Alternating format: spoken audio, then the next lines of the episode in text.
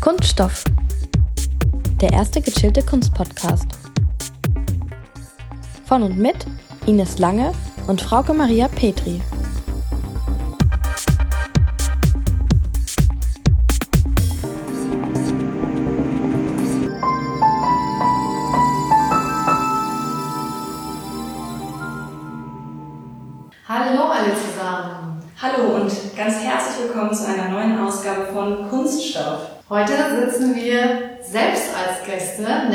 Der Konrad Fischer Galerie und uns hat geladen Thomas Rieger. Vielen Dank für diese Einladung.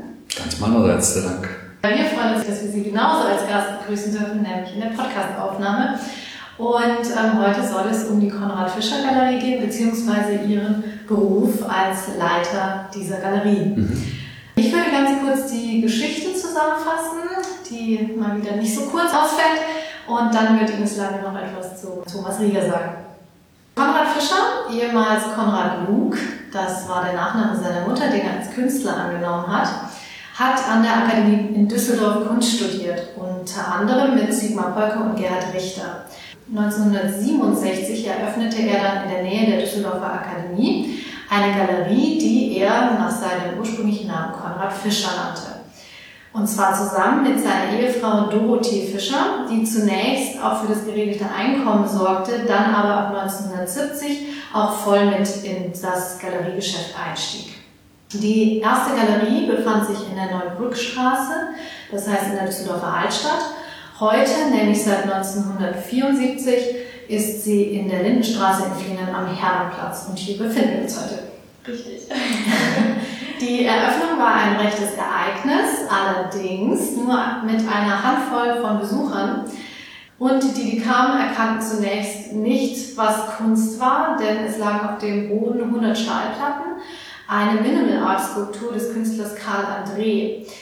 Warum erkannten sie das nicht als Kunst? Weil Konrad Fischer einer der ersten war, der die US-amerikanische Kunst, aber auch allgemein Minimal Art, Conceptual Art, Art Povera und Land Art in Europa bekannt machte.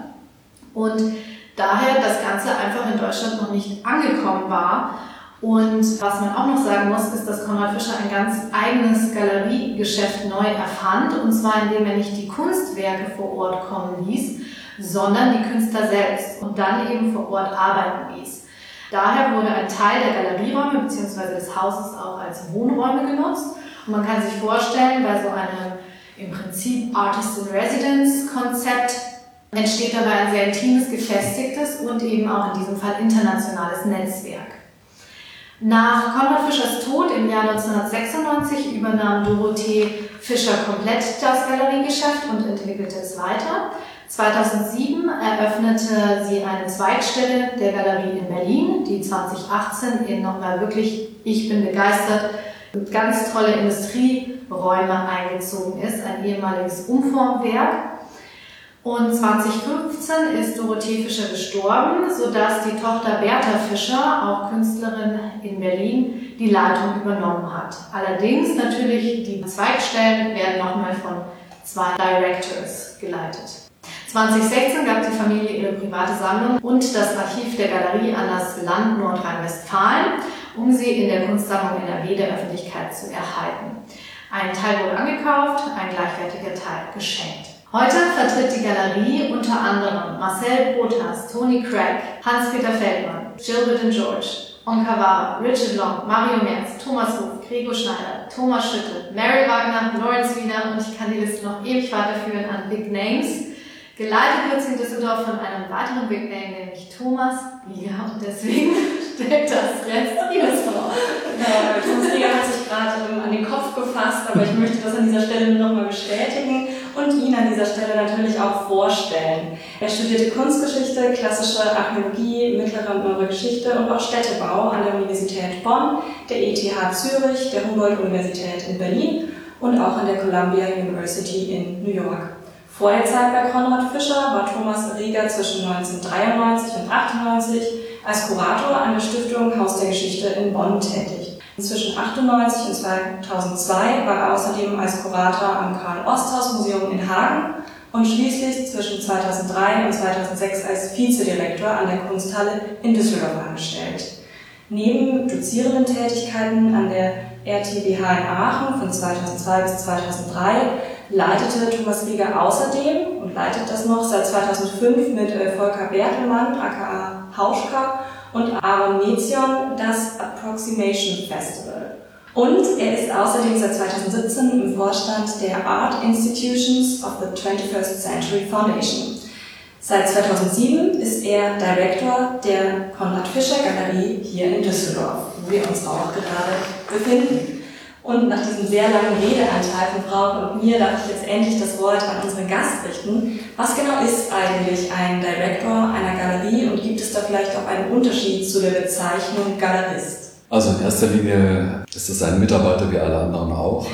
Wir pflegen ja eine sehr flache Hierarchie ähm, innerhalb eines sehr kleinen, aber wie ich meine auch sehr effizienten Teams und nur gelegentlich muss halt mal jemand verantwortlich Dinge abzeichnen, entscheiden oder als erster Ansprechpartner für Institutionen oder für Sammler fungieren und das bin dann meistens ich. Zum Galeristenberuf kann man sagen, dass äh, Konrad Fischer, der ja sein, sein Unternehmen lange Zeit nicht Galerie, sondern eigentlich Ausstellung bei Konrad Fischer betitelt hat, mal eine Anfrage der Gestalt beantwortet hat. Der hat gesagt, es ist eigentlich ein ganz einfacher Beruf, aber oft hat er überhaupt bestritten, dass er in der Lage sei, Kunst zu verkaufen. Das heißt, äh, Konrad hat sich selbst eigentlich eher als Vermittler gesehen und weniger als, als Händler. Gebert und George haben das eigentlich mal in ein sehr schönes Bon mot gefasst. Die haben nämlich gesagt, with Conrad Fisher you could buy art, but he wouldn't sell it to you. Das Entscheidende ist also, würde ich sagen, eher die Haltung, die Einstellung den Künstlerinnen, den Sammlerinnen und auch den Museen und Institutionen gegenüber. Und das ist sehr schön, weil in unserem Studiengang, der ja auch Kunstvermittlung und Kulturmanagement hieß, oder heißt immer noch, Kunstvermittlung eben auch ganz breit gefächert und da ist eben auch der Kunstmarkt, Journalismus und so weiter inbegriffen und das kommt dem ja eigentlich dann gleich. Mhm. Das ist eine sehr schöne Auffassung. Dieses Netzwerkartige, was da irgendwie mhm. auch dahinter steht. Genau, gerade schon erwähnt wurde, es ist relativ klein, aber relativ etabliert und traditionell, dieses Haus. Wie verhält sich denn hier das Organigramm? Also es gibt ja auch eine Niederlassung in Berlin und auch dort meine ich einen Director. Eigentlich ist es so, dass äh, Bertha Fischer die eigentliche Besitzerin der Galerie ist, also so eine Art President oder CEO, wenn man so will.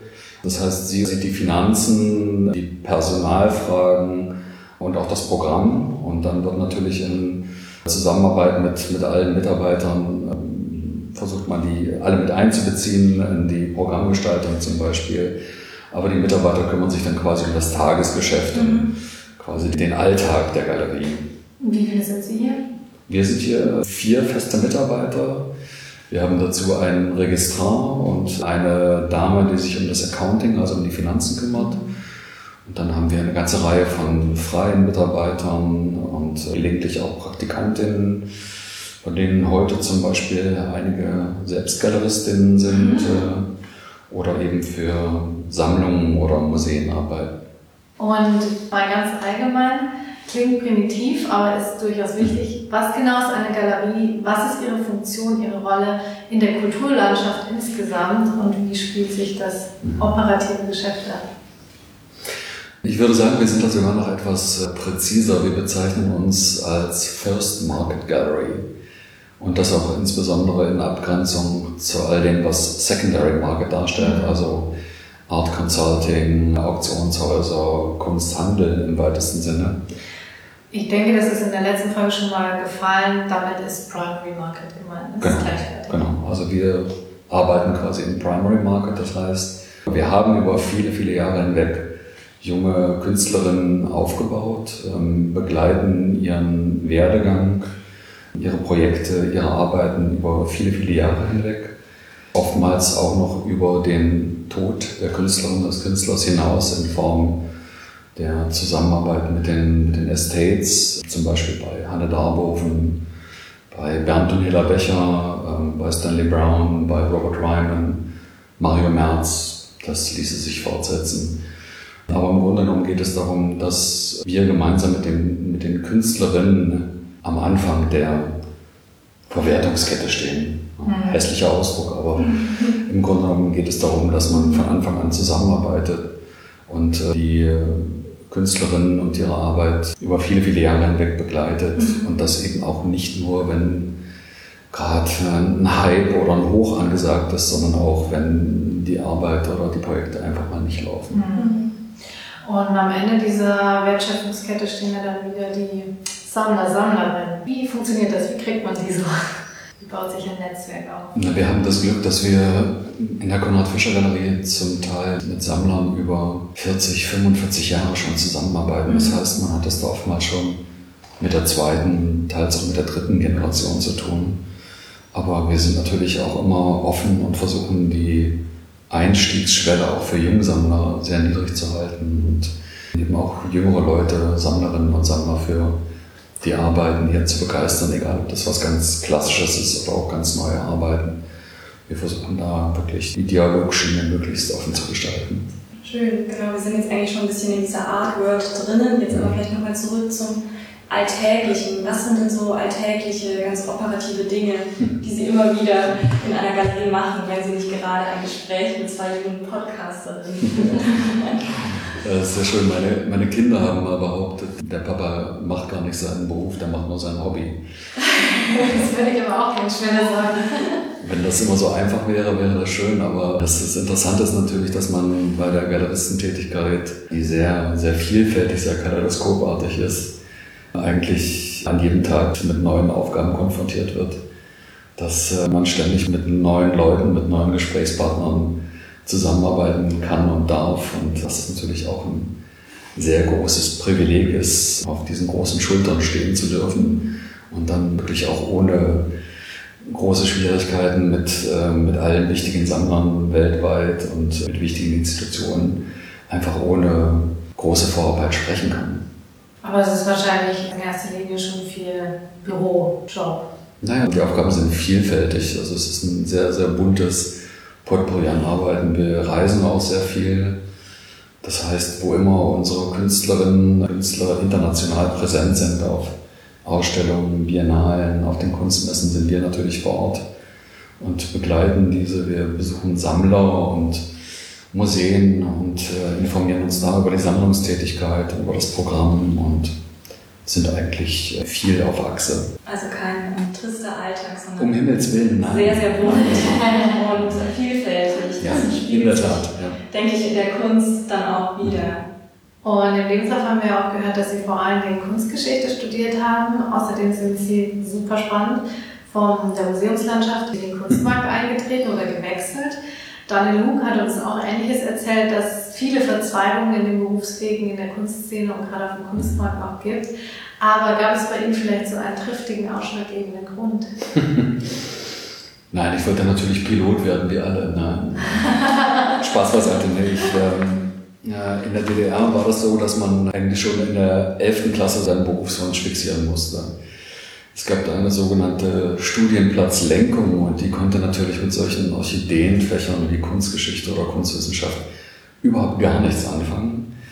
Ich habe trotzdem versucht, diese Hürde zu nehmen und habe mich an der Karl-Marx-Universität in Leipzig beworben und äh, habe da auch die Eignungsprüfung bestanden. 200 Bewerber, 10 Studienplätze. Wow. Dann wurde man aber beim sogenannten Rektorat E&A, Erziehung und Ausbildung, mit der Frage konfrontiert, ob man nicht doch vorher noch zehn Jahre zur Nationalen Volksarmee gehen möchte oder wenigstens drei oder nicht vielleicht für die Staatssicherheit arbeiten möchte. Und dann habe ich natürlich verneint und das war, damit war die Zulassung futsch.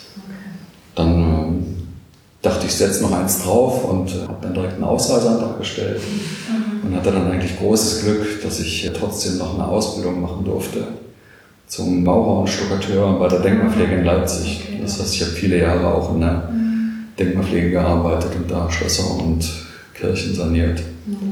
Und im Westen habe ich dann erstmal als Zeichner in einem Architekturbüro in Bonn gearbeitet, bevor ich angefangen habe zu studieren. Also das kam alles relativ spät dann. Aber mhm. super spannend. Aber das Kreative, das zieht sich so durch. auch. War immer Plan irgendwie. Ja. Aber der Wechsel dann, das fragten Sie ja, ähm, in die, äh, in die, die kommerzielle Galerienlandschaft war, war relativ einfach. Ich wurde einfach gefragt, ob ich es machen möchte. so witzig, wie so ausschlaggebende Punkte manchmal gar nicht in der eigenen Hand liegen. Mhm. Es kommt einfach. Mhm. Es kommt, es kommt. Richtig, genau. Na, zunächst habe ich abgelehnt, als, als ich gefragt habe, ob ich mir vorstellen könnte, für eine kommerzielle Galerie zu arbeiten, ohne zu wissen, dass es sich um Fischer drehen würde. Aber als ich dann hörte, dass es Konrad Fischer ist, das... Ähm,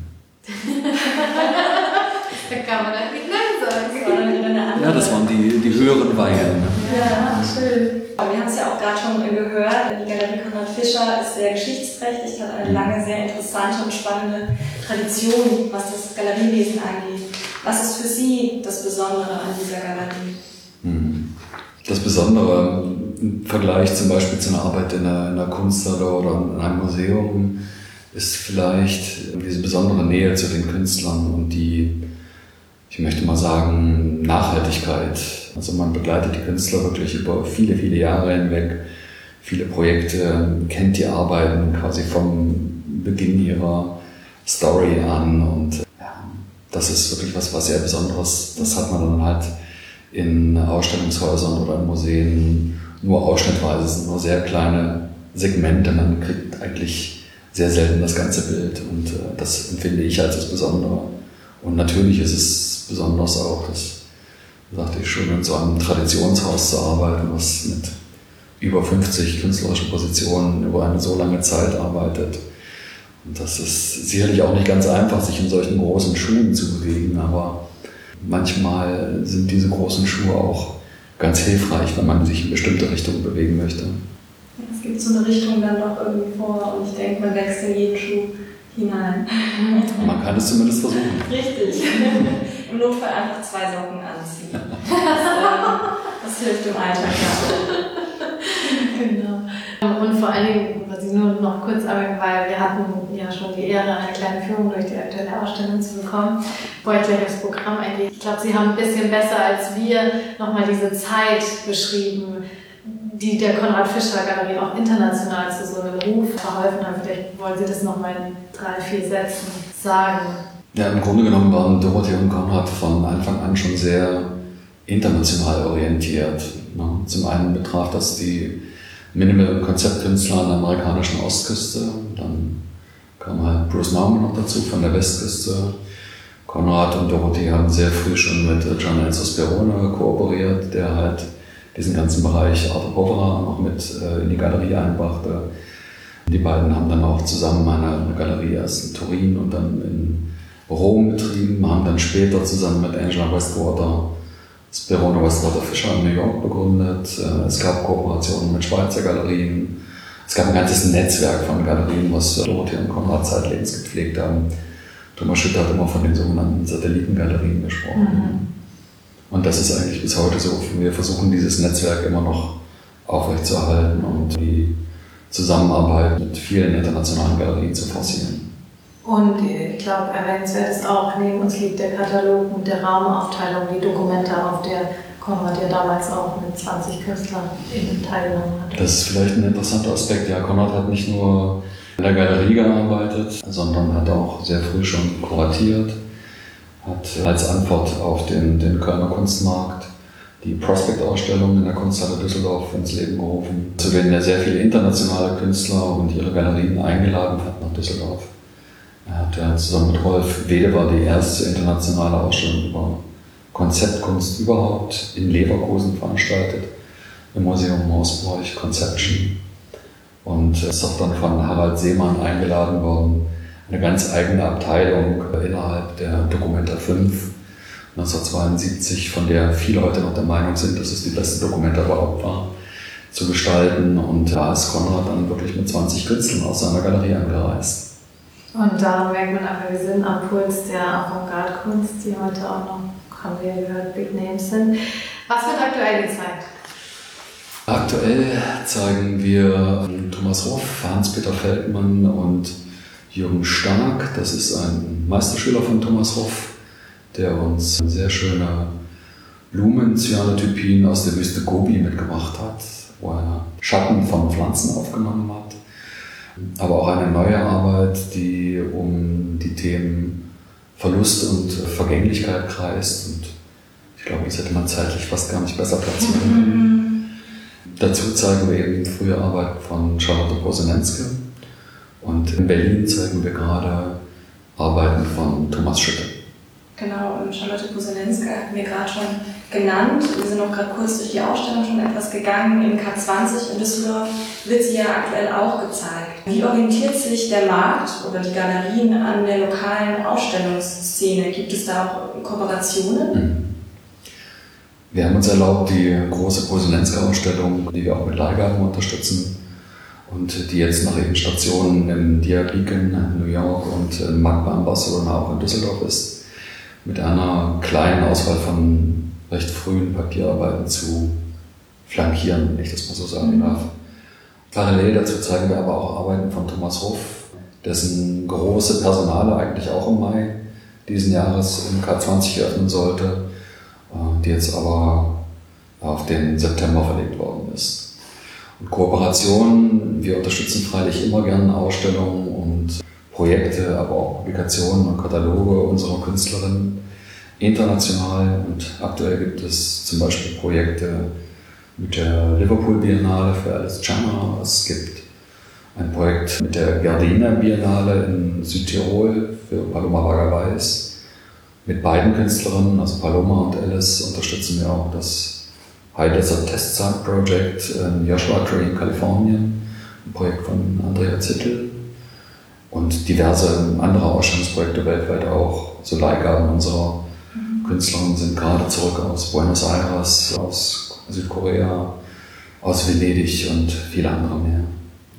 Wow. Aber wir arbeiten natürlich auch sehr gern mit unseren Local Heroes hier zusammen, also mit der der Kunsthalle, der Kunstsammlung und dem Kunstpalast. Und da natürlich insbesondere mit der Kunstsammlung, die ja eben auch das Archiv und die Sammlung von Dorothee und Konrad Fischer beherbergt. Äh, ich möchte das böse C-Wort nicht sagen, das ist aber schon unterschwellig immer wieder gekommen. Was steht ja. dieses, oder was steht generell eigentlich im Jahresplan einer Galerie mhm. und was ist jetzt gerade anders? Mhm. Was findet noch statt?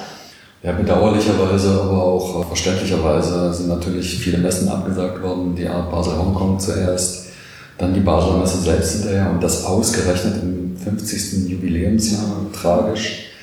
Womöglich bestehen noch Chancen, dass die Art Basel Miami Beach stattfindet, aber so recht will da eigentlich keiner dran glauben.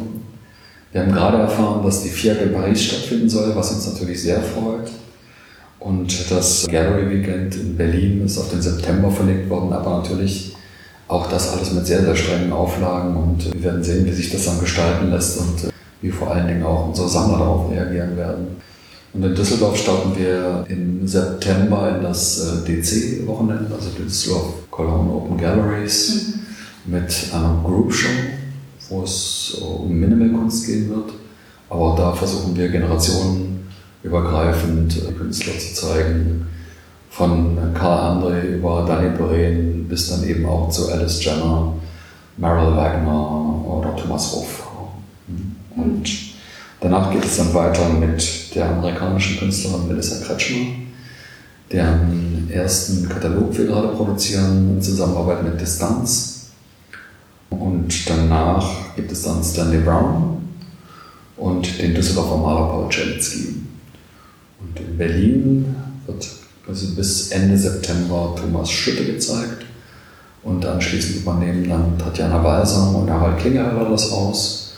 Und danach kommt dann der englische Maler Alan Charlton. Sehr gut. Sehr schön, da können wir uns auf einiges, denke ich, freuen. Es kamen auch gerade wieder sehr viele internationale Künstler vor. Aktuell sind es aber vor allem lokale Künstler, die hier im Programm sind. Regionalisierung ist in Zeiten von Corona ja wieder ein ganz großes Stichwort. Viele Museen, viele Galerien vielleicht auch legen sich wieder auf das Regionale fest. Hat das ähm, auch damit zu tun gehabt oder war das jetzt eher ein, Zufallsprodukt, dass gerade so viele regionale Künstler bei Ihnen mhm. gezeigt werden?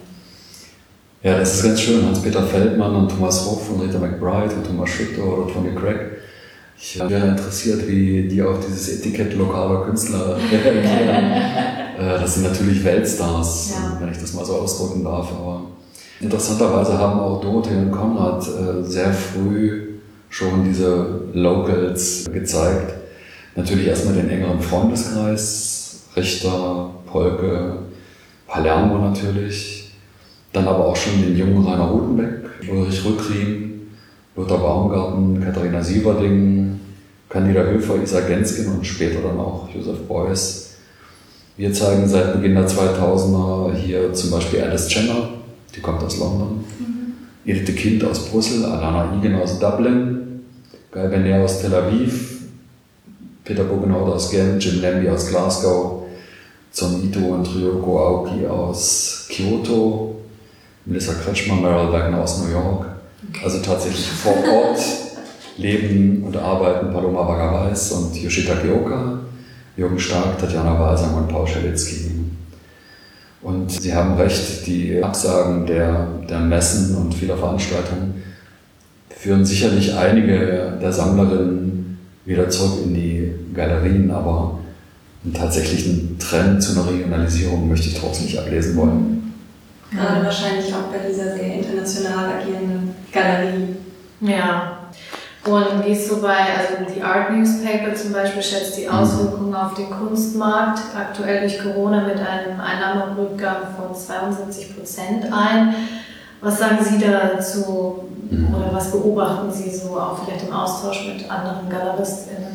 Ich habe da tatsächlich von Kollegen schon dramatischere Zahlen gehört. Mhm. Und für die Betroffenen tut mir das ehrlich leid und ich hoffe, dass sich insbesondere junge Galerien und, und Projekträume von dieser aktuellen Situation nicht entmutigen lassen. Aber die eigentlich Betroffenen dieser Krise, denke ich, sind die Künstlerinnen und ihre Familien, bei denen zum Beispiel Ausstellungsbeteiligungen oder Messebeteiligungen abgesagt worden sind, denen oftmals auch die Mittel für die, für die Produktion fehlen. Also da sehe ich das eigentliche Problem und die Spätfolgen für den Kunstbetrieb werden sich sicherlich erst mit einiger Distanz feststellen lassen und können sich im Moment noch gar nicht auch nur annähernd auszirkeln lassen. Mhm. Ja.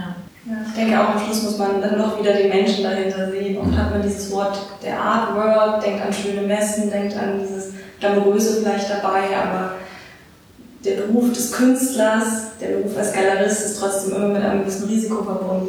Ja, und Existenzen, das sind auch Menschen nicht mehr zahlen.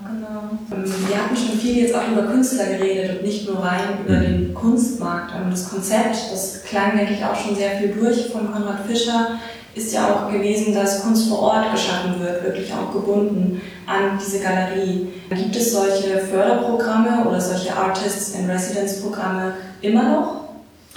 Diese Produktion vor Ort war tatsächlich ein Novum. Das gab es bis dahin noch nicht, aber denke, das war auch insbesondere der Tatsache geschuldet, dass äh, damals halt die Transatlantikflüge 1967, 68 derart teuer waren, dass man das nur finanzieren konnte, wenn man die Künstlerin einfach für eine Zeit lang hier in Düsseldorf hielt und dann natürlich auch hier produzieren lassen hat.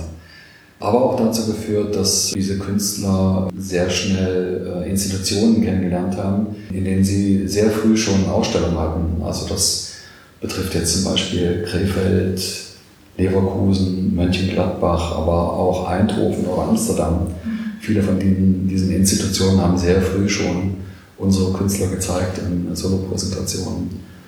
Und heute produzieren wir natürlich immer noch vor Ort, einfach weil Düsseldorf ein sehr zentraler Produktionsstandort ist. Das heißt, ähm, die Künstlerinnen arbeiten hier in Gießereien, in Metallwerkstätten, in Druckereien oder in Keramikwerkstätten, die zu den besten landesweit überhaupt gehören. Und äh, sind dann oftmals auch, wenn sie aus dem Ausland kommen, ja eine Woche oder länger vor Ort, kommen auch öfters, lernen auf diese Weise auch wieder andere Künstlerinnen hier vor Ort kennen und andere Institutionen. Und das trägt natürlich dann auch zur weiteren Entwicklung der jeweiligen Künstlerinnen bei. Also es wird immer noch vorproduziert und wir unterstützen das auch sehr intensiv. Aber ein Residenzprogramm gibt es nicht. Das gibt es tatsächlich nur bei unserem Approximation Festival. Da ah.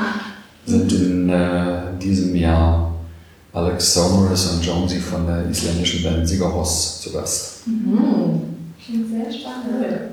Ja, ähm, auch nochmal zu diesem Gedanke, also man sieht auch an den Räumlichkeiten, weil wir mal da sind und es vielleicht auch noch beschreiben können, es hat den Wohnraumcharakter. Es sind keine, also klar, es ist White Cube, aber es sind nicht so diese klassischen Galerieräume, die aber, ich finde, das macht so authentisch letztlich. Und es ist einfach eingebunden hier von außen recht unscheinbar, würde ich sagen. Hinterhof, kann man ruhig sagen. Und dann eröffnet sich hier irgendwie so ein kleines, eine kleine Kunstwelt. Eine Oase, ja. Ja. Also es ist wirklich sehr schön. Und was ich vielleicht auch nochmal sagen wollte, wir, hatten auch schon mal vom Gallery Weekend berichtet, das sind wirklich auch immer so Gelegenheiten, in Galerien zu gehen. Ich appelliere aber nochmal an alle, scheut euch nicht, geht hier rein, wir sind sympathische Menschen, die gerne auch das neue Publikum begrüßen. Und ähm, man darf nicht vergessen, das Gucken ist umsonst im Vergleich zu Museen und es ist oft noch die junge Kunst, also Primary Market eben. Und deswegen, es gibt aber genauso Ausstellungen mit Vernissagen, oft auch Finissagen. Und damit wären wir so langsam auch im Museum wieder und damit käme ich zu meiner Abschlussrunde. Das Gespräch ging jetzt viel zu schnell vorbei. auch an dich, Thomas. Mit wem gehst du am liebsten ins Museum? Das ist einfach zu beantworten mit meinen Kindern. Das sind nicht nur meine härtesten Kritiker, sondern auch die brutalsten Kunstkritiker, die man sich vorstellen kann. Wie heißen die? Meine Töchter werden jetzt 18 und mein Sohn wird jetzt 20. Und wird einer die Karriere des Kunstkritikers Auf teilnehmen? gar keinen Fall. Sehr schön, sehr, sehr schön. Ja, super. Dann vielen Dank für dieses sehr Ich habe zu danken. nette, authentische Gespräch. Es hat jetzt mittlerweile wieder das Regnen angefangen, aber wir haben es hier noch ganz gemütlich Ja. in der Galerie. Und Ja, es tat gut, auch mal wieder rauszukommen und die InterviewpartnerInnen, also den einen Interviewpartner real zu sehen. Und ähm, Immer herzlich willkommen. lieben Und Dank. das bitte auch an Ihr Publikum. ja, Immer herzlich willkommen liebe Zuhörerschaft, liebe Stoffis. Genau, und damit würde ich sagen, viel Spaß mit der Kunst. Tschüss. tschüss. Kunststoff,